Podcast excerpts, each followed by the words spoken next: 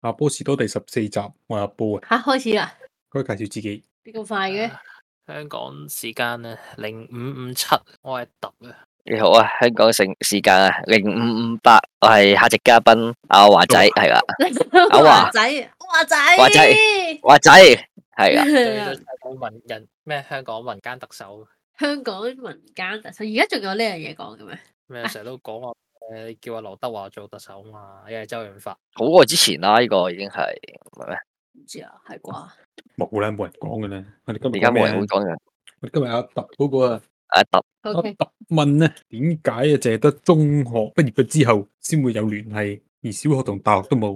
今日嘅命題，命題點解係你一咁諗句係字，係命題係一句句子，我問我提嗰個係問題嚟嘅，係但咁命題你同問題唔係同一個係意思。唔係重點啊？OK，繼續。 anyway 咁啦睇，你咁講，係點解原因？冇跟住唔係係呢排咩嘅？呢排身邊朋友咩又結婚啊、生仔啊，死埋添啊！邊個死咗啊？死係咯，死埋邊個死咗啊？我邊個哋死咗啊？ 切，有個就死啫，未死，繼續。講到好似生離死別咁，係 A- anyway 啦，咁樣就咁樣就發現咧，因為因為冇乜朋友嘅關係咧，咁就發現係即係點講呢啲結婚呢啲嘢嘅時候咧，咁就會都係獲得多啲資訊咧，往往都係中學同學，即係就算冇俾人邀請都好啦，咁往往都係中學同學。咁我就心諗，誒點解我好似冇收過咩小學同學結就話要請飲，或者大學同學結婚請飲，咁跟你住嗯有發冇現同啲小學同學有聯繫 先？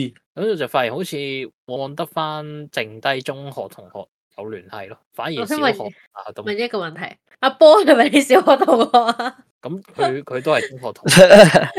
我哋唔啊講嘅喂，但係其實你兩個嗯都屬於小學啊深嘅喎。但係都屬於小學同學啊，某程度上嚟講，小學好好似似同一間小學啊。學，同佢冇接觸嘅小學，唔係唔係，有冇接觸都好，你哋都同一間小學係咪先？我哋哦要去小到學啊高中先同班，唔係呢個問題，唔係你哋同一唔係間唔係小學啊嘛。不如唔可以咁計啊嘛。一重點係阿梗係計啦波同阿特你哋，但係都係小學同，大家嗰你日雖然算唔係同班啫，大家係小學同學啊，係你咪要先識？先得㗎。係咯，唔係咁計嘅。你有知冇佢係乜同你水咪得講咯？你知佢咁係乜你知水？有個咁嘅人咯。係咯，咪就知夠道咯。係同，同埋知道大家都係讀同一間小學就得咯。係啊，就夠噶啦，就係你小學同學咁嚟咁咪㗎。叫小學同學啦。咁梗係啦，係你小學同學咪點計啊？唔係咁樣叫好但咩？係你知道但係我諗嗰個問題係近阿波諗緊嗰樣嘢多啲嘅喎，即係你要熟，又要認識，最少有有傾過偈咯，我覺得小學係冇傾過偈嘅，即哦係嗨一句咁，佢有個招呼都叫佢傾個偈。連 hi 都冇應該。唔係重點啦。總之你哋同一間小學都係小學同學嚟㗎啦。其實 OK，咁你繼但續講啦。但呢個係咯 definition 好唔係重唔係重點嚟嘅。OK，繼續啊。 anyway 啦，咪咪咪就係咁咯，即係你冇，你即係你冇收過話咩？哦，小學同學結，即係即係除咗小學之外咧，就冇誒、就就冇其他相處過嘅時間嘅人請你去飲啊。嗯，但係有，但係你喺中學同學，你喺中學時間有接，淨係中學嘅時候有接觸過嘅人請你去飲係有嘅喎，係係咯，係反而係即係其他嗰兩個階段就冇啦，即係諗即係發現到呢一個現象，咁就問啦，就想咁你仲記唔記因為得我你小學同學係邊幾個？記得阿啲名波咯，少佢咯。咁第二個問題就係、你小學畢業之後有冇約翻出嚟先？有嘅，初初初中嗰啲時間都仲有嘅。初中咯誒，但但但問題係之嗯後咧，而家現在有冇啊？點解嚟講其實係嗰陣考完 DSE，考完 DSE 佢哋好似有約過嘅，但係就係就係因為呢、個啊小弟我咧就係呢個公開考試嘅失敗者嚟嘅，所以咧就嗰陣時咧就冇面目見人，所以就封閉咗自己就冇去到嘅。咁我估應該嗰次應該係最後佢哋咩啊有 gathering 嘅。係啦，有 gathering，但係佢哋之後有即係點講 exclude 咗我 gathering 就我就不得而知啦，係咪先？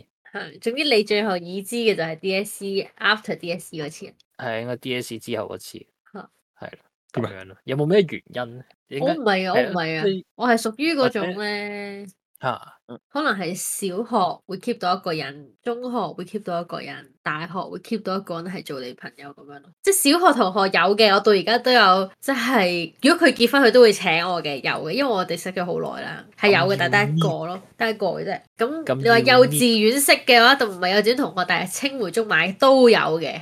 但係啊我唔知點解係好奇怪咯，我接近每一個階段最熟嘅就淨係得一個咯，即係誒中學，中學可能會誒、呃好少少嘅，但係中學最熟嗰個都係得一個，跟住大學又係得一個啦，最熟嘅話，咁但係你話會唔會即係點講咧？我嗰份人就重質不重量啊，朋友。佢依家投訴就係點解冇人揾佢？唔係，佢而家就唔明點解，即係好多時候都會講話中嗱。其實我覺得大學咧，你有某某程度上係因為 Covid 咯，你 online class 咗一段時間噶嘛。唔係㗎，啊咁大專咧，I D 咧，嗯，系碟係喎，係咯，唔係我純粹覺得嗱揼啦係啦，點解點解小學嗰邊就反而除咗阿阿索阿阿阿波啊阿波啊係啦之外，點解冇係我係因為其實我係可能小學嘅時候調翻轉，可能因為通訊嗰陣冇咁發達，我覺得調翻轉要哦嘅延伸個問題係呢個係一個原因，係我覺得係。我諗到係嗰喎陣真冇冇而家嘅所謂嘅 WhatsApp à, 啊，冇而冇家嗰陣係仲係用 I C，即係唔係好冇啊啦 popular 噶嘛嗰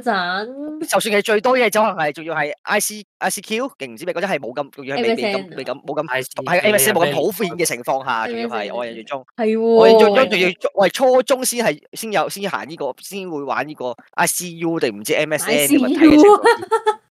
錯啊 I C 嘅 Q 所以 I C Q 同呢個 M S N 物體嘅情況下，我哋喺係啦深切治療部度 見啦，係咯，咁所以我覺得調翻轉誒，我諗大家都係用緊我哋係用緊電話喎。。小學其咁所以實先有會呢個有呢呢個個咩問嘅題咯，係啦喎，，係啦。咁個咁當問啊題然係，我我自己嘅例外啫，係啦，我當然都係。係。咁你可以自己搞噶嘛，你自己 group 班人出嚟噶唔嘛，係約嗰班陣時，你揾唔到佢嘛？你要揾揾唔唔到到啊，少咯難。小難啲學揾其實你咯講真，佢你揾得翻小學嗰啲人有幾多啫？揾到，不嬲啲誒人揾到揾到都揾有到，不過我不過我我都係一個我係一個例外嚟嘅，係啦。唔咁第一約係啊，我約出嚟個啫問嘛題。係我個問題係咁，因為當時冇呢一樣嘢嘅時候，你已經錯過咗最佳聯絡時候咯。咪即係呢個係其中一個原因你明唔啫，明我覺得啊係係啦。但係咧，你嗱，你會講你 agree 我係咪啊？唔係問題係，你係想等人約定係你自己約嘅啫嘛？唔係即係如咁，果你想約翻佢哋出嚟，咁人哋上唔上面先得㗎？咁你約完之後出嚟，大家尷尬啊？咁始終都有一個人約嘅喎，點都一定有個搞手係㗎。一定有個搞手。個問題係咁，如果你個搞手搞完之後，你出嚟盞尷尬，咁咪好尷尬咯。即係你已經過咗過晒嗰個時段去去揾人㗎咯。唔會尷尬嘅呢啲嘢。應該啊可能中間空白咗一段時間，變咗可能就大家冇咁解冇了冇以前咁了解嘅情況下，咁就更加係咯會更加係你有一冇就去試過玩啦係咪先先阿波你有冇試過阿波係想問我，阿波係想問我想唔想約翻啲人？唔係你有冇試過就喺中學嗰陣時約翻佢先？應該有噶嘛，唔係我唔係我約咯，唔係我搞咯。總之有約過啦。唔係，我相信係會有搞手嘅，即係可錯，即係可所謂阿好阿阿波阿咁波呢個只不過講就話係但係可能一年約一次咁解啫嘛，係咪啊？或者幾年約一次？啊，問題就係你去做主動噶嘛。係啊，咁但係個問題，佢而家你阿阿揼，你有冇覺得有一種即係覺得而家其實大家約出嚟會有種尷尬感啊？一定會有。咁咪係咯，咁我咪避免嗰種尷尬感，而我唔約咯。咁只不過係我你又唔係我唔係為咗避免嗰種尷尬喎，我又即係我冇好嗰種強烈嘅慾望，要想見翻佢哋咯。佢純粹問點解成日都會中同 gathering，中同 gathering 就冇係小啊，學同我係我係 gathering 好奇呢一個現象背後嘅原因啫。嗯咁大家經歷嘅嘢比較多啫，我覺得係可能即係特別可能中學遇到發生嘅事嘅情況，可能講真，你小經歷啊嘅又多學講嘅真友情你維持到幾耐啫？係咪的確係可以好耐嘅。咁當然你除非係好似我，好似假設我自己嘅我嘅話，我就係小學同同中學都係同一批人啦，叫嚴格嚟講叫做係先？係燒啊咗係佢係佢係由一間學校去隔離嗰間學校咁樣咯。冇錯，係啦。 ，O K。咁當中其中一個其實可能係幼稚園識到而家添，係啦，到而家小學幼稚園加，唔係唔係幼稚園小學加中學都係係咁啦我。都有嘅，小學咯，小學咪咁所以到而家都仲有得一聯繫，所以到而家最所以都都仲有聯繫，就係因為呢個係一個例外，要翻轉，但係係啦，但係其實如果你即係譬如你冇特別話想約嘅知心好友嘅時候，你好似唔需要咁做咯，就我覺得。係啊，冇嗰個喂 motivation。中間中間中間嗰斷聯過嘅情況，你唔會特登走去刻係意咯咁再。你去當識新朋友噶嘛？咁你唔係新朋友嚟噶嘛？但係唔係咁佢過咗咁多年，可能變咗新朋友咧。唔係咯，唔同感覺唔同啦，個個人嘅諗法都變咗噶唔。同嘅。同埋啊同埋可以做可到能就你試下放低阿嗨一段時，你阿波出去一段時間，跟住放低阿嗨喺度，跟住你再翻翻去睇下佢會唔會變咗第二個女人。啲唔同。噶嘛，你小學跟住再變到出咗嚟社會，咁但係大家成長咗嘅時候，你冇參與到人哋嘅成長過程，咁咪你了服解識下又或嗰個者人。嘛唔。係唔喂，係，咁問又或題佢者唔可係陌能生人啊嘛，你明唔明啊？唔係，又或者當你既有呢個固定印象係你你認識佢係就一個小學嘅佢嘅時候，咁你隔咗一段時間一跳已經跳咗去可能出咗社會嘅佢，或者可能大學嘅佢嘅情況，咁已經係兩回事，已經變咗係係啦。咁又係，即係佢亦都即係，萬一佢中間改變咗嘅話，嘅可能你對於佢嘅印象或者對佢嗰個人你嘅嗰、個。 expectation 嚟，係啦，個形象都唔同嗰邊，都唔同咗嘅情況，你亦都可能可能會影身影，可能會有失落感啊，或者叫做乜嘢係啦，我覺因得為係哋而會家啱傾咗咧，啊咩啊，咁又覺得係而咁家當咁傾然啦唔係，但係我都試過咩嘅，啲小學同學出嚟聚會嘅時嗯候啊，嗰個邊個嚟嘅咧咁咯？但問係你應該你係識係邊個啊？我又冇，我又冇咁樣問佢，人哋問你定你問人先？人哋又冇問過我喎，應該大家都唔敢問啦。你係邊個呢啲咁樣咁尷尬？因為始終可能會唔記得就真，好尷尬 噶嘛，係咪先？冇人唔記得咗啊，人嘅阿波呢啲黐線佬先會問得出嘅啫，唔會即係兜我口唔度喂你係邊個嚟啫？其實真係唔，同埋咧，你越人越大咧，你識朋友嘅就會越少噶。其實即係諗你諗嘢要諗嘢多得咗啊嘛，咁你所以先我先話你朋友係做質唔重量。大學咧，但係我咪同佢講咯，佢有一段時間係 Covid 啊嘛，咁基本上佢接觸自己嘅 classmate 嘅時候都唔係多啊。哦佢嗯 master 就更加唔使講啦，佢成個 master 都接近都係哎喺咩啊？大 Covid。學四年定兩年佢，好似 year three 啊，定唔知我哦 year 生 four？我生年啊，佢三年啫嘛，三年都係佢三三年入邊好似有年幾啊？都係呢個 COVID 好啦，有係社咯會都運動啊，同唔使做呢個係咯 good project 咩？個 project 都係都係網絡咁樣。咁你唔會交到心啊其實件事啊居然即係你你係有亦都試嘅，過交流㗎，有啦係咪？同埋係嘛同埋 group project 完咗就唔通常都唔會有啲咩嘅啦。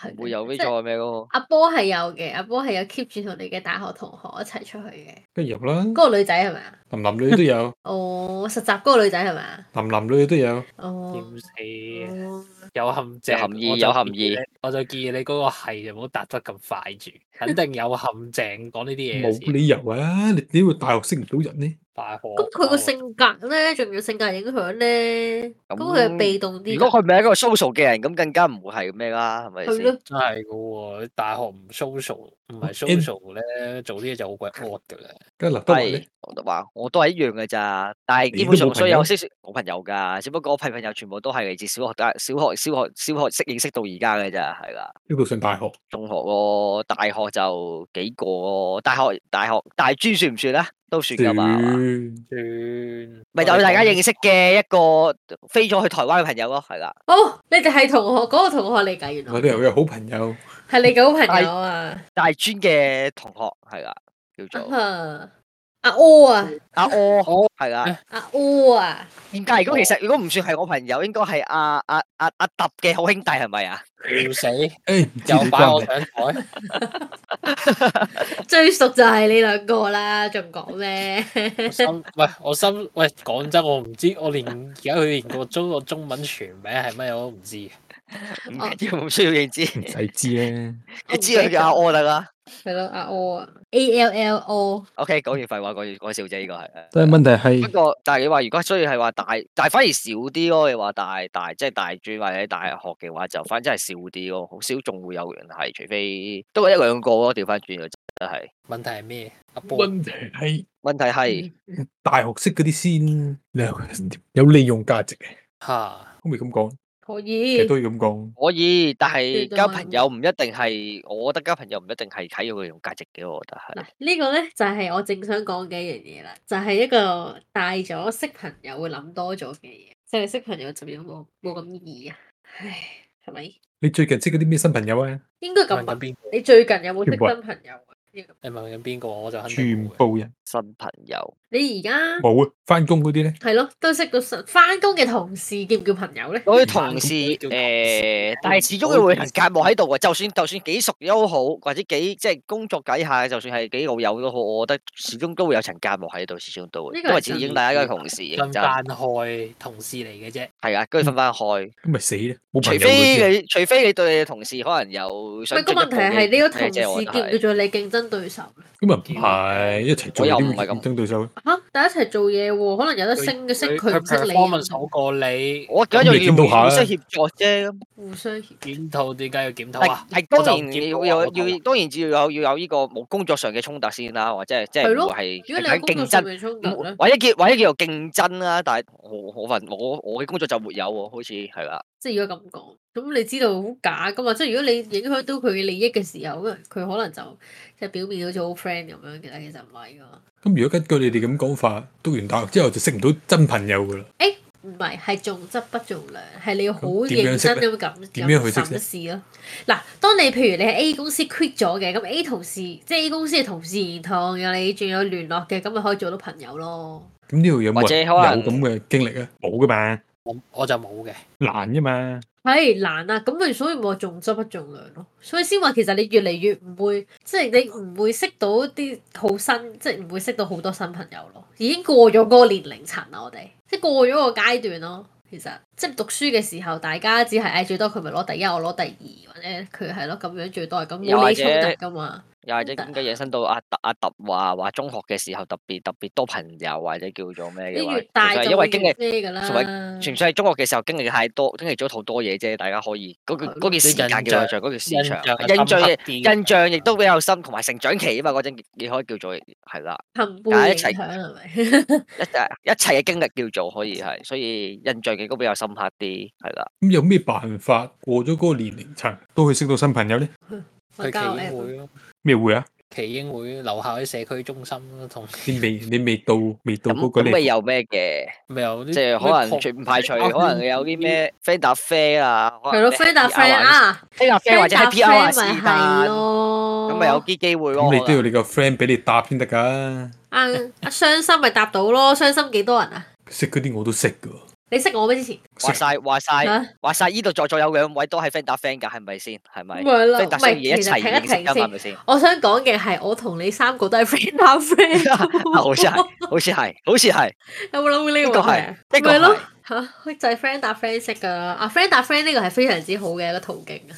哦，解決咗阿波呢個問題，friend 搭 friend 啊，真係其實咁，但係要有個基礎咯，就係你前面要有第一個朋友。咁呢個朋友係邊樣嚟嘅？中學咯，跟住就嗯中學朋變友咯咗。然後都係中學朋友咯，冇錯。所有出發點都係中學。即係其實係呢喎，你諗下，我諗下諗下，我而家升新，即係算係比較新嘅朋友，即係除咗同事啦，係你哋講嘅，誒係咯，係真係由中學同學跟住再 spread 出去咯，即係慢慢展開咯嗰棵樹。係啊，咪因為其實即係講呢一個講呢個話題，同埋我都諗起我小學老師一句説話嘅，就係話即係中學往往往都係影響，即係誒，即係仲係會有聯繫嘅人咯，即係影響最深同埋仲有聯繫嘅啊人，往往都係嘅佢話。係因為嘅成長期同埋你即係嗰段時間係比較頗長唔係跟嘅住時間，一六年係咪先？係跟啊係住呢句説，跟住呢句説話我就佢小永學記於心小。學畢業嗰陣我就記到依家，好深刻印象。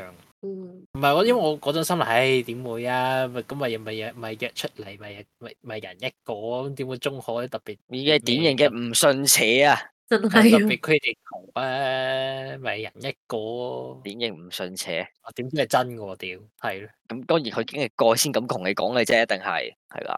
唔係但係你話係咩嘛？頭先講過話係嗰個時代個 technology 個 context 都唔同，係呢個係，特別呢係個係一個我好嘅大嘅影響特咯。別係我覺得特別係，嗱當然而家唔肯定，而家而家而家呢一代當然唔肯定啦。但係係啊我起就碼想係我嘅而家而家經為歷過嗰一代嚟講，咁的確係呢個事實嚟嘅嘛，呢個係。係係啊啦，嗰個 technology 嘅 context 你阿媽又誒又又又你通訊通訊嗰陣嘅嗰個嗰個變化都唔同咗啦，係咪先？真係我係有冇寫過嗰啲？啊以前打電話，到咗之後信 send 信息，係咪先？係咩啊？嗰啲聯都唔絡同簿啊啊，，冇錯，邊個邊都唔個同啊畢啦業幾年嗰聯絡簿？啊咪跟住咯，幾唔錯，我有噶，小學有，中學中學有喺度啊。中學好似冇，就小學有喺度，但係你嗰係嗰陣都係巡量，但係而家你冇攞翻嚟用啦，已經係以前的確可能會咩教嘅。啊？瞓咪中學好覺啊似有喎，中學冇咧，中學我有喎，中學學有有冇咧簽過，中學好似我好冇，多喎，俾我。唔係唉，你哋呢三個冇朋友唔同。唔係中學中學大家簽嘅簽就喺件衫度啦，啊都已經係。嗰陣係有啲相咧，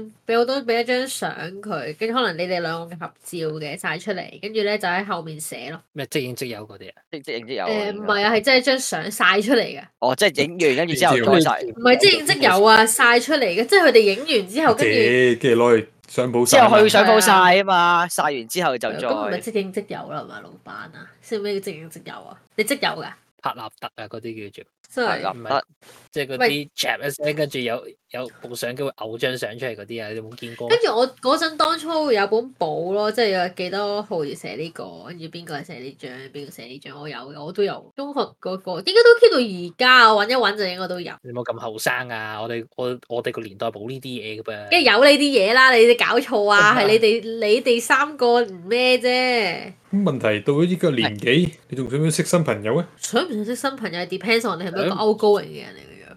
定係你覺得依家都夠啦，止步？我又唔係好 refuse，又我又唔冇排除識新朋友冇非嘅，常係啦，即係順其自然，簡稱。順其自然，冇錯，順其自有然。有有我播冇咯，就係咁。有啲叫做睇睇睇定啲都唔出奇嘅。咁不當然過你可以有唔同渠道噶嘛，你可以同事都可以當係朋友㗎。不過只不過你有冇破解嗰個隔膜嘅啫，我覺得係。又係嘅多咗唔信任就真嘅，係啊，呢好個難係信好任嘅呢個我覺得純粹係你多咗唔信任，係因為你有轉嘅諗多咗，諗多咗啫。個人係因你為諗下阿波呢啲即刻問你都冇利用價值嘅呢啲人咁樣，即係嗰啲係咪都問你喂有冇買保險啊？喂咁你知咩料啦？有一叫做個人現實咗，你知道嘅可能有好多出面好多唔係咁純粹以前你可能你交朋友可能純粹係唔需要諗咁多顧忌嘅嘢啊嘛，係咪先？係咧，冇咁多嘢煩啦，其實就真係。依家咧有咩煩？知佢問唉咁你而家有咩唔誒 煩咧？有咩煩啫？你而家有咩唔煩啊？唔關事啊，個人嘅煩同人哋煩唔關事，佢而家煩緊幾時買機票去英國咯？誒而博呢個都唔關朋友事，家佢有朋友啊，因為個人問題。呢一個係朋問題友，我唔明你問題，你講一次。咁你識新朋友有啲咩煩？佢話冇話俾你聽，佢冇佢冇佢冇拒絕呢樣嘢，但係都冇好特別有好有熱情去做呢一樣嘢咯。咁樣你去煩啊嘛，咁咪多咗嘢諗咯，係咯係咯。係咯，夠唔咯。係啊，唔係啊咁煩到個點嘅時候，你會唔會即係會唔會有啲 scenario 就係嗱識多咗一個人啦，咁即係佢問你佢問你攞攞啲錢銀嘢，有啲金錢掛角，你會唔會多咗嘢煩咧？會啊嘛，咁你會想唔想？你會唔會想唔想避免呢個煩惱喂啊？，咁純粹係，但係但係純粹係，我想講調翻轉你呢個金錢觀覺嘅，我咁啊就係你可能就算你唔熟，你都未必會去同佢應酬佢。呢個應唔使識應佢新㗎啦朋友都有呢個問題啦。你問下係劉咯，德呢個華唔知啊，關事㗎。係劉德華。咦？嘢誒，呢個問題就經常性㗎啦，係咪先？有熟劉嘅朋友，亦都有唔熟嘅朋友，都會有嘅，係咪先？劉德華係最慷慨嘅，成日捐錢。笑死我啊！誇張。雖然事實呢個係有熟嘅朋友，亦都有冇咁熟嘅朋友都會問。唉，下次我又問下佢先， 下次我又問下佢先。我由一杯嘢飲錢開始，安信兄弟，係喎，真係喎，我信你哋，咁慷慨都唔得㗎，所以咪會揦嘢咯，真係真係，所以冇識咁多朋友，知唔知啊？真係係嘛？我覺得我識咗阿特都唔係咁好，不過笑死。喂，原來係你喎講緊，我我就咩有借有還上等人，有職錢場嗰只，職場嗰笑只。死！我哋呢個拉住拉扶職場上演呢個國際事件，唉， OK 佢 block 咗 我啊！華仔今次最後一次喺我哋節目度出現，咁啊係，咯，就係咁咯。呢個呢個咁啊，咁你講到中學啲同學啲朋友，咁你有冇試過喺中學收禮物啊？中學中收禮學物收禮物有喎，係例如聖誕禮生日物、收個收個蛋糕喎，蛋糕，哦生日係啊，邊個整俾你啊？買啊，整乜 Q 啊？男定女？女哇，邊個啊？即係咁哇，邊個啊？邊 個？誒而家做咗人哋老母㗎啦，仲何必再問咧？邊個主人老母啊？係咪姓㗎？請問唔係 啦佢咩，黐人事！你咁樣指名道姓咁得唔得教啊？阿華仔， 幾少啊？咁多人，你點知邊個咧？係咪先？我唔唔知啊使。先，佢係咪幫個班買俾你㗎？唔係啊，佢我係咩翻去翻去食完飯，翻去跟住就見到台頭台頭多啲美心嗰陣，嗰啲美心嗰陣好流行嗰啲好似盆栽咁樣造型嘅蛋糕嘅，嗯其實係咪擺錯咗喺台面咋？但我問佢係咪擺錯咗，我咪有份夾㗎㗎，啊咁樣 咯。屌你唔記得我，你有乜其實教㗎？唔唔知冇理由，冇理由靜雞雞送過俾佢。笑死阿波個反應係。靜雞雞啊，嗰陣擺咗喺台面㗎。佢光明正係 擺咗喺，喺我所以就話係咪光明正係咁擺錯咗喺台面咋咁啊好？似有啲人哋擺喺度想食，你攞咗去。又或者係地可能俾俾其他人食咁樣，會攞咗去食我咪話我嘅。問過咯，屌！佢哋對於你收蛋糕咧，又係完全不哇，信幾任撚。有成見啊！呢完啲哇全唔信。唉，節目完啦，唔會有下一集。啊 我哋阿特從此離開阿波士多。係呢個係呢個係今集阿波士多嘅一個彩蛋。笑死我啊！真係好唔信噶喎。咁你會試過收一啲你唔中意嘅禮物啊？中意，即係點講收落好煩惱咁樣，唔知點處理好嗰啲啊，啊，類似嗰啲咧，又好似冇喎印象又中。好似冇喎，你哋都冇。冇你喎收我過都咩我我想講嘅係，我一定係你呢度收禮物收得最多嘅人嚟，所以係咯， 你哋講晒先都可以。啊但哦，我收過朱古力咯，喺情人節嗰陣。然後嗰個男仔係知道我係即係佢追我，但係佢竟然連呢個最基本嘅我唔食朱古力都唔知咯。咁嗰陣咪唔識處理，咁你點處理啊嘅？俾人食咯咁，未見咩？送俾人食咯。咩？係咯，送俾人食咯，唔係點啊？有張相咯，有相嘅人哋啊，有答，蛋糕嘅留相。留翻個證據。但我真係好似冇喺啊，有冇咧？唔係嗰張好震撼噶嘛，嗰張從來冇收過同學俾生日嘅蛋糕，咁咪影低佢。冇理由啫。啊同埋咩咯我會唔記同得埋。相都有埋，竟然然初中嗰陣收過師姐整嗰啲彩繪蛋，咩師姐？師有姐，冇問題？係咯？咩點叫解係彩師繪姐蛋？咪有粒蛋畫咗佢蛋即係好似復活蛋嘅，然之後上面畫咗啲嘢咁樣咯。去咯。係啊我係明啊解。喂，其係實啊真係唔係你，你有冇諗過？其實阿波咁多問題係因為佢源於佢中學冇收過咯。唔係，你中學收過咩禮物啊？女仔喎，我應該冇啩，唔記得。咁就真係冇啦。誒，應該冇嘅，嚟有人送嗰啲香水俾你，但係你從來都唔噴香水仆哦嘅。街啦！嗰支香水好貴㗎，你呃跟住屎我講好啊！貴，兩千幾人㗎。唔你飲不如剪啊！唔瞓啊，咪飲咯，倒落個口度咯唔。係個問題係，如果人哋送咗，即係咁好簡單啫嗱。譬如你係中意，譬如好似阿特咁，佢你好，佢係中意誒 Kamen Rider 嘅嗰個叫乜嘢？蒙面超人係係咁樣，你就會知道你送啲乜嘢會令到佢開心。咁好似阿劉德華咁啊，啊佢中意日本歌手嘅，咁你就會知道送日本歌手嘅嘢佢會中意。咁你但係個問題係你中意啲咩？大前提係你要知道人哋中意啲咩，你送俾人啊嘛。你唔唔係個問題係你唔知佢唔中意啲咩嘛？我話舉個例子啊，例如嗰啲咩誒公司誒、呃每年嘅抽獎活動，點知抽一個你唔中意嘅，佢都去賣出去啫。或者啲賣唔到嘅當呃佢啊咦啊誒啊 誒抽即係到哦特登寫低你個名，即係有上面寫住你個名嗰啲，肯定賣唔到出去噶啦。哦，即係有你個名嘅充電器咁樣，咁點搞咧？我自己磨走佢，你咁樣唔得 㗎。有你個名嗰啲咩寫住咩最佳最佳朋友嗰啲咯， 勁嗰啲獎座咧，勁呢冇做緊用啲尷尬喎，你聽成件事有啲咁嘅嘢嘢。㗎。我有充電器都一定有一定有獎狀，係啊，啲獎座啊、錦旗啊呢啲玩嘢嗰啲咧擺明就，不過要好熟你先送到。嗰啲應該係熟到咁嘅，專專特登嘅啫。嗰啲就已經係去到係咯，獎座都有用嘅，剝濕送嗰條友咯。喂，但係我就係想，我暫時係冇啊有咯，我只覺得嗰啲咩咩咩時候送嘅禮物係最冇用嘅咧，就係、嘗試箍煲嗰陣送嗰啲嘢咯，即係佢嘗試箍煲會送埋嗰啲咧誒，之前你哋一齊緊嗰啲回憶嗰啲相，即係嗰啲相簿啊，啲咩字啊，寫好多信啊嗰啲咪冇用咯。大佬啊，你都分咗手㗎啦，你做咩啫？送呢啲嚟做啊，乜佢鬼送個嘢啫？畫板俾你，但係你唔係畫嘅，你冇用。板可以愛嚟攝下台台腳咁都都有用嘅。咩？哦你收過咩？你唔畫畫，你但係你收過畫板咩？冇啊，舉個例子嘅咁你呢個咁嘅文，你收過啲乜嘢入邊係最冇用嘅？香水嗰支香水成兩千幾人嗰兩支，冇係過咪，先？係咪係咪又有古仔可以聽啊？喂，係咪？係咪唔係一個問題係係咪想分享下？應該當初即係送禮物俾佢揀聖誕禮物嘅時候，你唔知佢中意啲咩，咁係你自然會諗，譬如誒，咁、但係嗰即係可陣能味佢日常道用得到啊。係啦，呢啲嘢你 有機會日常用得到嘅嘢，咁但係你又知道佢唔着西裝嗰啲，咁你真係冇可能送呔啦、呔夾啦、誒、呢類嘢冇得送啦，皮皮帶冇得送，鋼筆仲好少，佢唔識寫字㗎 佢，你識寫字嘅咩，識寫字啊 嘅先，識寫字，咁跟住。啊咁跟誒住好啦，咁你又未未到嗰個程度，你可以送內衣褲嗰種，即係未送底褲嗰種邊。度送底褲咧？即係啊用你唔係咁，我就係講冇問題嘅送底咁褲。多嘢唔送送底褲，咁你用到嘛？啱晒每日都用到喎。係啦，你未知嗰個位，咁嗱好啦，咁變咗就係你又唔知佢中意啲乜，咁你又唔有啲嘢你係唔送得嘅時候，你得翻個 option 好少。你你不如話俾我聽，你會想收到啲咩？依家好似冇咩信收到。嗱係咯，之前咧我今朝咪問物咯，你係送啲物俾我好啦，我咪送個物俾你咯。你搏物啊，大佬。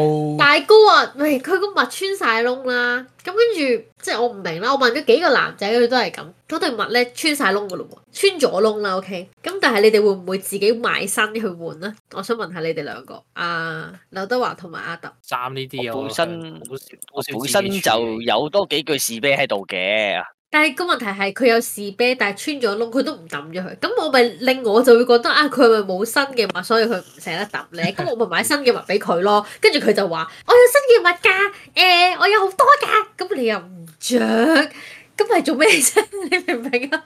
即係你明唔明我個難處喺邊啊？咁跟住好啦，嗯咁佢又冇特別中意嘅漫畫啊、動漫啊嗰啲嘢啦，因為嗰啲嘢買翻嚟佢會話咩咧？佢會話咩咧？買翻嚟做咩啊？冇用㗎，係咯， 你哋都知佢講咩啦。咁咪我咁唔我係所以喎嗰陣但咪係送我香認水為咯，我唔係中意追根，嗯龍之啊，我又中意龍珠咩？係咯，佢都我睇嘢，中學嘅時候成日同我講追根波經常你講過啊，可能佢拗水吹啫。我唔會講過咩？佢我點知你會同佢講過啊？你黐線，你望我做咩？冇話題啩，可能係。即係唔係你送俾嘢送嘢俾女仔就易好多啊？嗱，如果佢中意女仔睇女仔你去書。嗰選擇，呢個係真嘅，呢個係。呢個嗱，你佢佢中唔中意？佢中意睇書，你可以送書簽開送本書俾佢，你可以買袋俾佢。你唔中意買袋咁嘅，可以送香水。你跟住佢唔啊中意香水啦，你買唇膏；你唔中意唇膏，你可以買首飾。耳環啊、手咪係錶咯啊、頸鏈啊，咁選擇又多係咪先？上即係真係好多㗎，下有啲咩送實冇死嘅，送俾女仔實冇死。頸鏈、手鏈啲實冇死嘅。鑽但石前啊提佢，但前提佢都要去個款咯，係啦。咁你如果係一個即係其實咧有啲簡單款咧就冇死嘅，因為通常都唔會中意好誇張嘅，呢啲就冇死嘅。袋或者袋未必個個中意啊，即係名牌袋嘅話未必個個中意啊，香水未必個個中意。白蘭俾佢先。係嘛？首飾係真係實冇死嘅，唇膏都係實冇死。如果你驚嘅，你咪買支潤唇膏咯。咩紫色嘅佢？潤唇膏啊，同埋你可以去問噶嘛，你可以問櫃台嗰條友問佢啊，有啲咩係誒買得最多㗎？送實冇死邊個最貴？攞出嚟。唔使咁最貴，通常係通常櫃台嗰啲唇膏嘅價錢都係正常嗰啲係咯，都應該四百零蚊係咯，差唔三百四百至二百至四百咯，二百至四百差唔多。支唇膏四百蚊， Chanel 啊，講緊。我唔買條腰帶自己玩下。我想講最貴再貴啲嘅唇膏係可以個價上去千上千㗎啲唇膏。一直唔同㗎，但千蚊係啊當你有嘅時候，你就唔係咁有冇去過諗㗎先？你有冇嗰啲 counter 啊望過？嗱，下次我翻嚟帶你去，咁你睇下我買嘢過程，咁嗯你就知哎唉，你道。兩個去爆嗰佢日啦！就就連銀包都唔帶嘅。黐線我如果我帶你去嘅話，我會叫你俾錢咩？你傻 㗎？喂因為佢，in any chance 啊低 能。 ，no 但係 chance。唔係真係喎，你買你買潤唇膏一定冇死咯。如果你係驚嘅話，乜到嘅事，突然之間講佢係係時候交學費咧，咁樣喂，多樣嘢就咁我應該早講咗啦呢句嘢。笑死。不過我帶帶翻出嚟個重點，其實重心意，嗯重心意多過重錢嘅，係咪？誒，千里送紅帽啊，麥興嘅情義作。係咯，寄到啱咁啊 Q 遠啊，送嘅送啲香水啊，得到咩啊？咁所以阿揼就會話：我都不如唔好送啊，咁樣就最好啦咁樣。送條毛俾佢咯。送條毛俾佢。問題你最大前提，你應該要知道人需要啲乜，你先送個啊問嘛。題就係你唔冇係係有縮唔係有縮啊突顯到你冇突顯，唔係第一樣嘢，人係有慾望同埋 needs 同 wants 噶嘛，係咪？咁、個問題係你個 needs 已經係冇嘅時候，跟住你又顯唔示，即係冇顯示出你嘅慾望嘅時候，咁對方點算啊？你問啊嘛，問佢需要啲乜？唉，咩叫驚喜啊？係啊，surprise 啊。咪喂咯唔。係嘛？呢啲嘢你都唔吓，佢唔即係就咁知諗咩啊下。咁你送出嚟係經定起啊？唔係，咁問題係你唔知嘅時候，好過你去問佢喎。你問佢，喂，你中意啲咩㗎？咁冇驚喜咯。唔係喎，即係如果呢啲情況咧，即係你實你 suppose 以為有有個實體嘅禮物啦，點知打開全部都係 cash 嚟，夠夠唔夠驚喜？我驚喜，係啊開我覺心㗎。收錢唔開心咩？我好膚淺唔係㗎啦。因為有啲人會屌冇誠意噶嘛。嗯，但就係有某程度不如睇下上佢，啦某程度上係佢可能都唔知買咩俾你咯。係咯，係啊你有咁試下嘅下次， situation 你下次唔因好為送但咩香水啊？因為未夠熟或者唔包知你裹想要咩嘅情況，可能就唔係個問題係，而係家到我同佢咁嘅階段嘅時候，我就會知道佢日用品係需要嘅咯，即係佢唔會買咯。即係嗰件衫穿咗窿，佢唔會買；嗰件襪穿咗窿，佢唔會買咯。唔係穿咗窿唔去買，咩啊係？佢哋係翻工啊，翻工物咪唉，大佬啊，穿咗個大咕窿啊！咁咯。穿咗大咕窿幾耐啊？ 嗰、慢慢個穿嗰個㗎大咕窿穿仲大過個五蚊銀啊，大哥！啱啱穿嘅啫，而家穿咪抌啦。係鬼穿咗好 Q 耐咁啊噶，三對咧，原來三條咪都穿咗個大咕窿咯，Oh my god！所以我就係話啊咩啊咯，我好似我咁要留留影相留低證據咯，就 mark 低幾時個日子就發現佢着，跟住再 mark 多個日子第二次着，咁樣就冇得抵賴啦。同埋我想講嘅係，我我係屬於嗰種我收咩都好開心啊！嗱，之前啊，美國大小姐送我一個喺 Apex 送我羅 Loba 嘅咁因為 skin 俾我，哇！我佢知勁道開你心，需要啲咩嘛佢唔係知道我需要啲咩，佢知道我想要啲佢咩，嗱，你睇先，佢知道你有個 Apex 啊嘛，係咪先？係。咁佢送啲佢知道嘅嘢啊嘛。我唔係，我想講嘅係咧，我喺你面前咧，我講咗成十次話我想要呢樣嘢，你會諗住送俾我啊？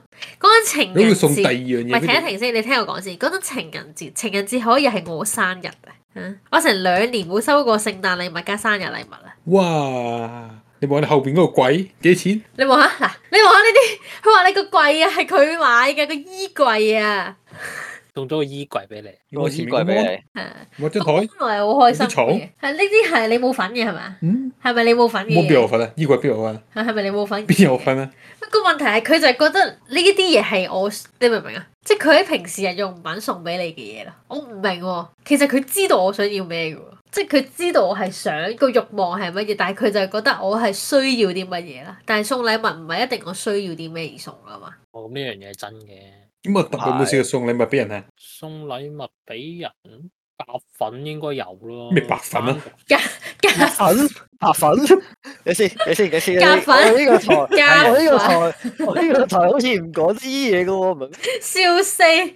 你咩叫做白粉送一份啊？你哋你啲中係咪冇人識中文㗎呢 度？笑死！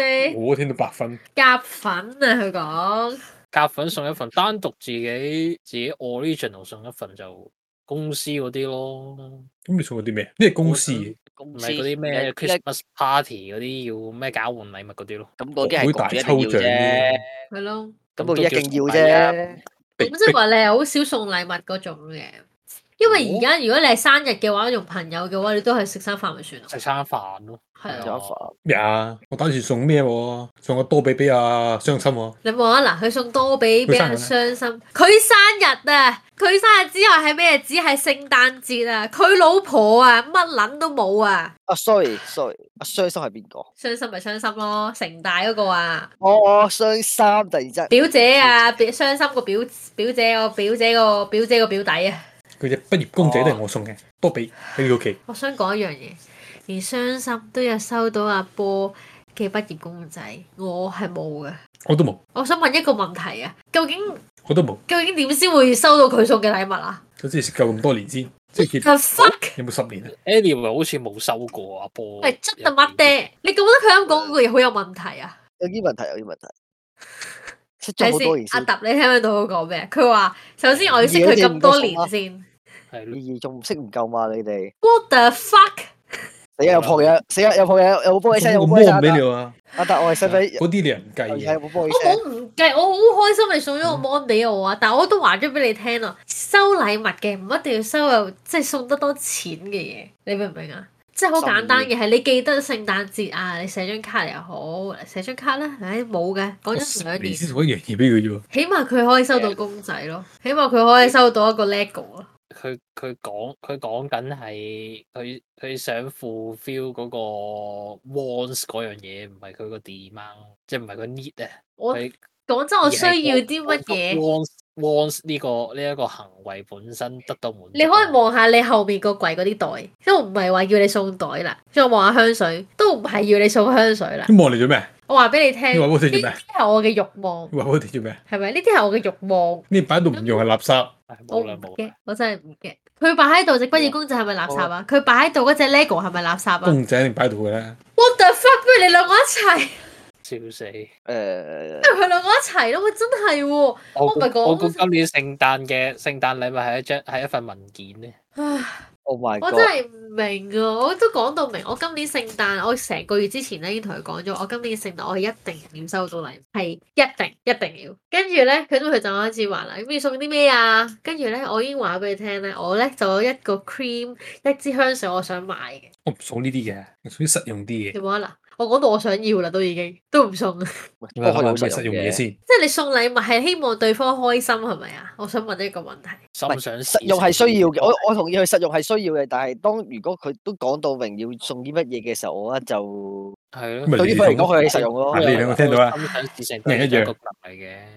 係咯，我都想咁講。如果你收到你中意嘅嘢，你會開心噶嘛？但係佢一送禮物係唔理你開唔開心，我覺得你有用就有用，我就送俾你，就係咁樣咯。佢可能會送 送樽送樽咩咩缺鈣片補鈣片俾你，真係啊，送啲維他命 C 啊嗰啲咧。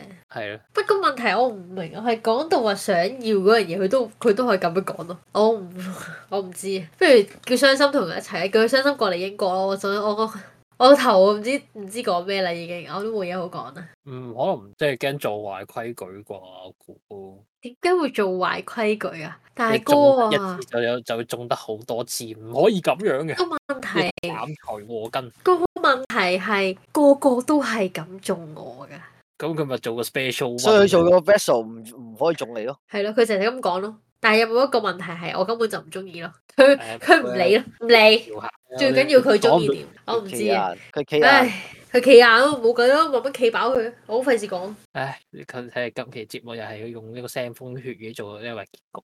頭先講到邊度啊？頭先講中學唉除咗送翻禮啊返物轉之頭外，有冇試過尷尬啊？有冇做過啲尷尬嘢？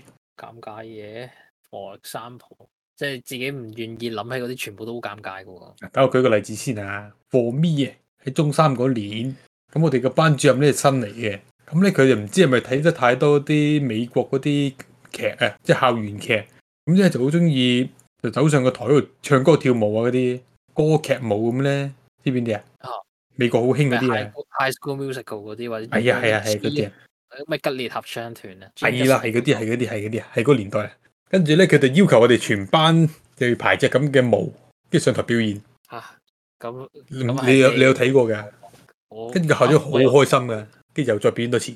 喺中三嗰年咧，中三中三，劉德華睇過未啊？佢哋一定睇過啊。冇印象，我冇乜印象喎。總之我嘅印象咧就係成班傻閪，跟住聽啲音樂，嗰邊人摁，呢邊人摁，跟住無端端咧，其中一個步驟咧就係、誒、有幾個男仔企喺前面啦，屈低條腰啦，跟住個女仔由右邊跟住跨欄跨去左邊咧，咁呢個其中一個跳舞嘅嘅嘅嘅嘅嘅嘅其中一樣嘢。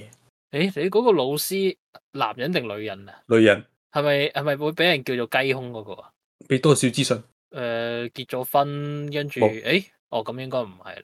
誒，定係定係同同嗰個同科學阿 Sir 係係夫婦關係嗰、個，都唔係，都唔係應該嗰、個叫咩名咧？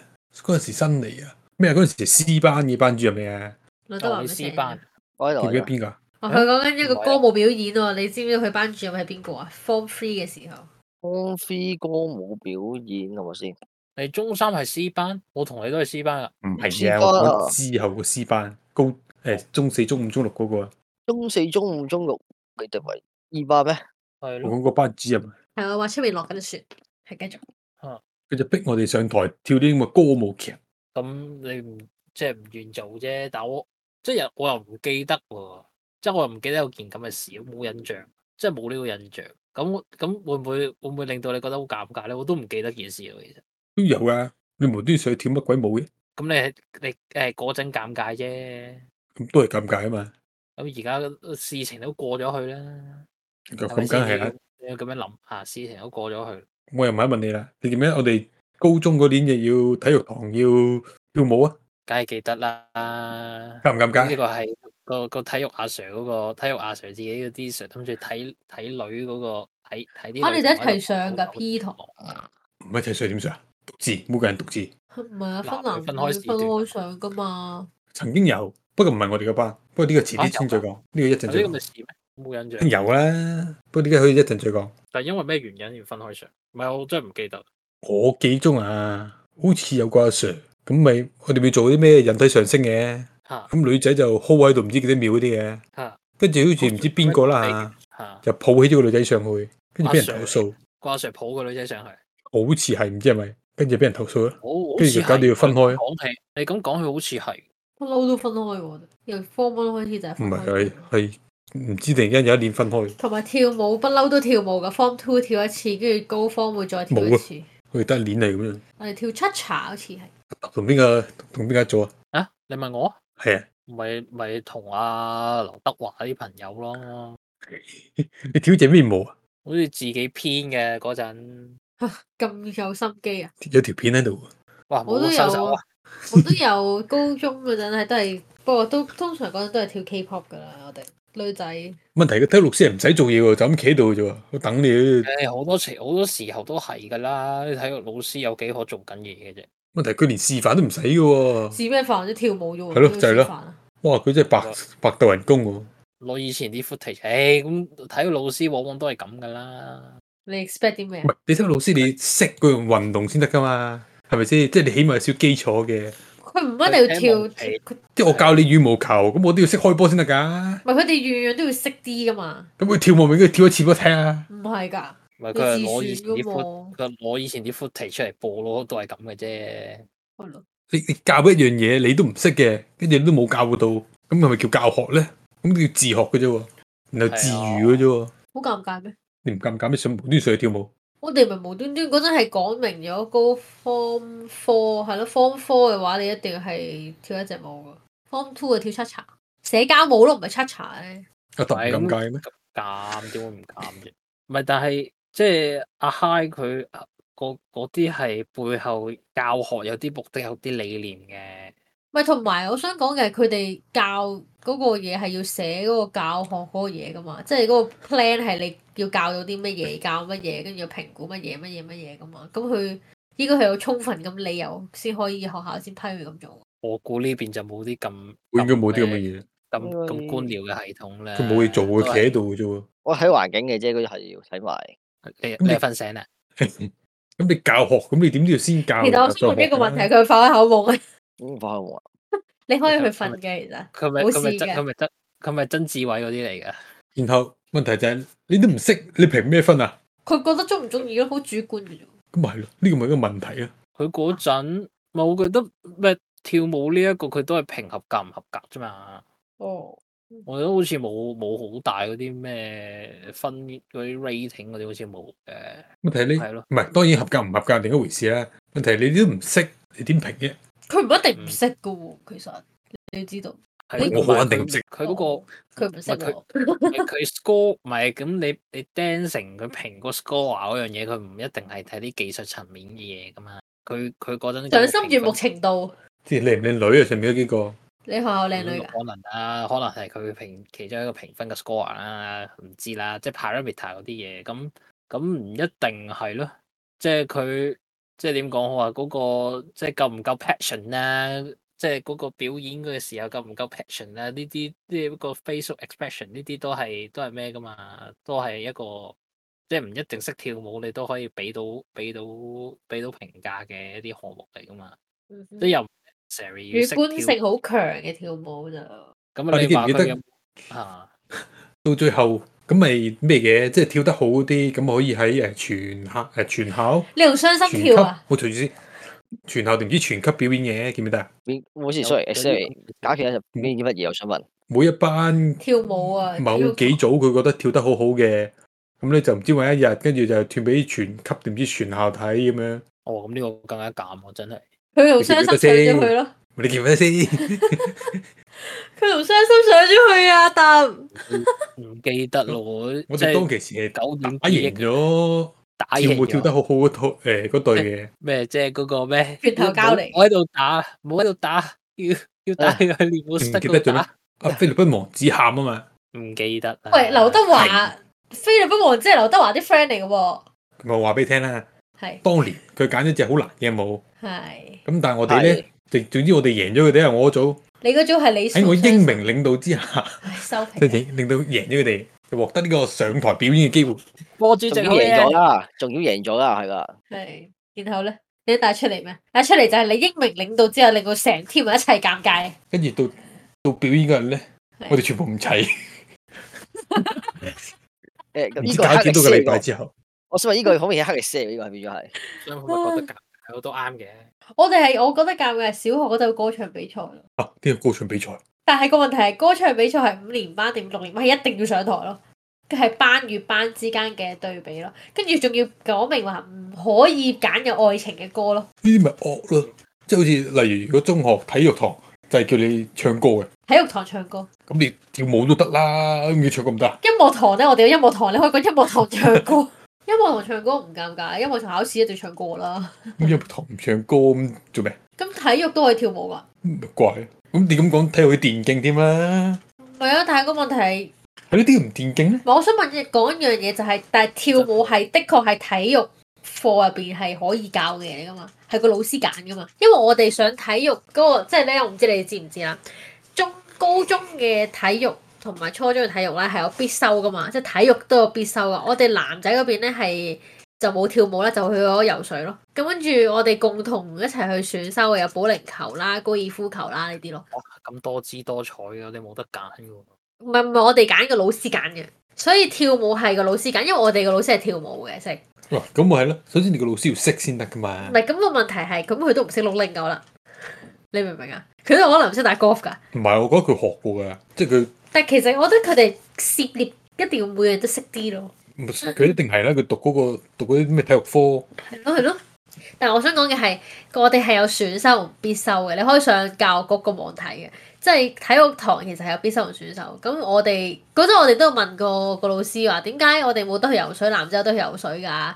咁樣跟住佢就話俾我哋聽話，啊你去到游泳池啊，你都見到一班男仔係全部喺個水度玩嘅啫，我哋費事啦，去跳舞啦咁樣講。其實攞去揀做瑜伽㗎，即係純粹係選修咁樣揀啫嘛，係老師揀不過。咁釣魚得啦。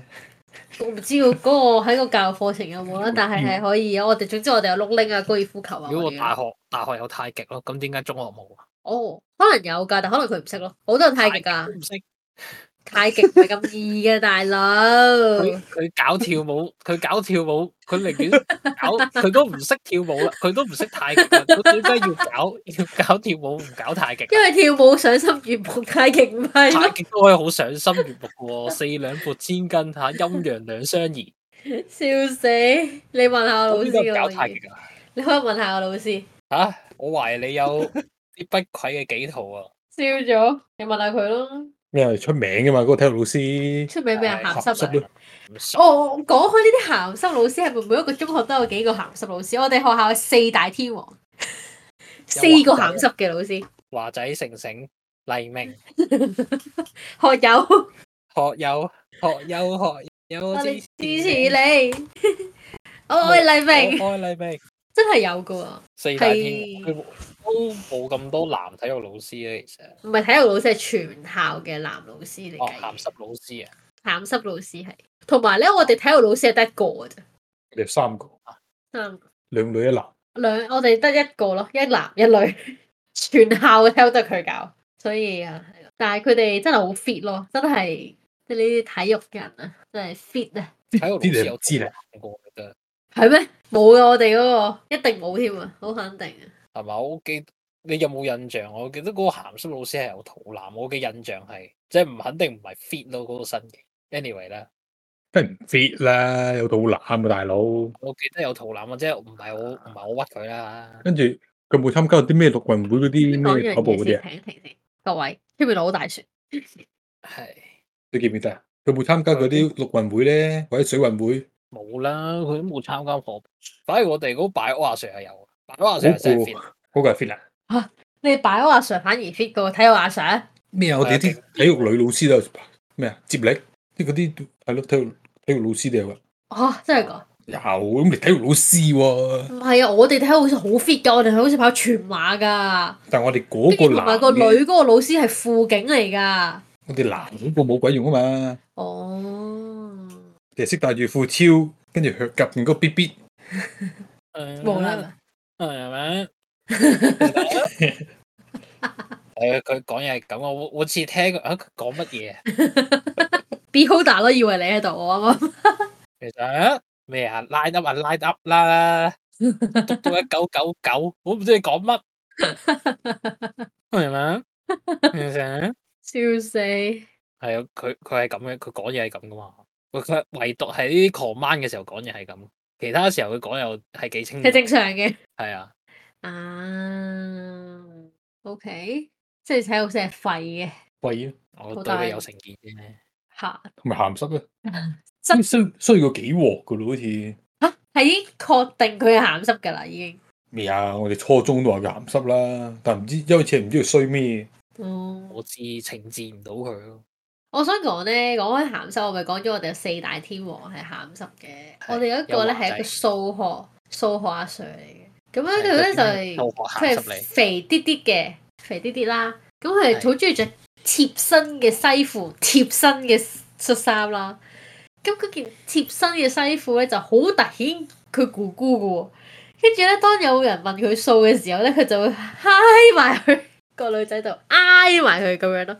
跟住就話佢係鹹濕，但其實唔係唔係定，即係點講咧？即係未係 confirm 嘅，但係純粹有咁嘅行為令到大家有咁樣講啫。同埋最主要係佢嗰條太緊嘅西褲，真係好明顯咯，咁佢對佢自己身材好有自信啫。肥嘟嘟咯。佢佢肥嘟嘟同對佢對佢自己身形有冇自信係兩件事嚟嘅。你又啱嘅，我你哋冇做過過啲咩尷尬嘅咩？實有啦。例如呢嗰個咩 grading 嘅時候，grading 嘅時候帶埋帶埋嗰個 partner 上去台上面唱歌啊嘛，嗰張覺得人一世物一世哦，睇咩啊？咩全新世界啊！誒誒誒，咩全身世界唱？嗯點解你有咁嘅衝動？嗰陣冇喎，覺得覺得之後都唔會見面，即係又趁後生，要留多啲回憶咁咯，都係呢啲心態噶啦不。過我想問一個問題，乜嘢驅使阿波你嗰日去着件 V 領嘅 衫去嗰啲咧？型啊你而家睇翻啲相，你咁得自己型啊？你會唔會覺得好尷 尬？你會唔會覺得好尷尬？我戥你覺得尷尬喎，你嘅坐、你嘅坐姿加你嘅衣 服，有咩咁型啊？你件 V 領開到去胸，開到去 窿肚臍窿噶啦，就嚟。你呢啲嘢肯定係包拗頸嘅。你叫你亦咁樣，而家着翻咯，咁簡係啦，單你。咁型，唔係啊？你知唔知道咧？佢而家買衫咧，打死都唔買 V 領。要死有陰影啊！我問佢話 V 領幾好啊，幾好睇啊！呢件 T 恤普通 T 恤可能 V 領，唔係唔係 V 領，最憎着 V 領嘅， No fucking chance！笑死咯！但係其實係勁有陰影咯，即係其實係勁尷尬咯，佢覺得係係佢尷尬到而家包拗頸啊！你睇佢真係喎。原諒我哋啲咁你又覺得自己型？你咁型，還型好你難好咁睇，型，點解你唔着啊？我得閒着。誒，你有一件 V 領衫咩？你你有冇咁忙啊？得閒先着。笑死喎！佢完全唔會着咯，佢我仲好記得話買衫。咯，星期六日而家係啊，我仲話話俾佢聽，我仲話俾佢聽，其實 V 領幾好睇喎，呢啲 T 恤有時啲 T 恤嘅型係 V 領好睇噶嘛，跟住佢係嗯 V V 啊咁得閒搞 podcast 就 podcast 嘅時候着 V 領 咯，領，跟住佢好憎着 V 領啦，笑死！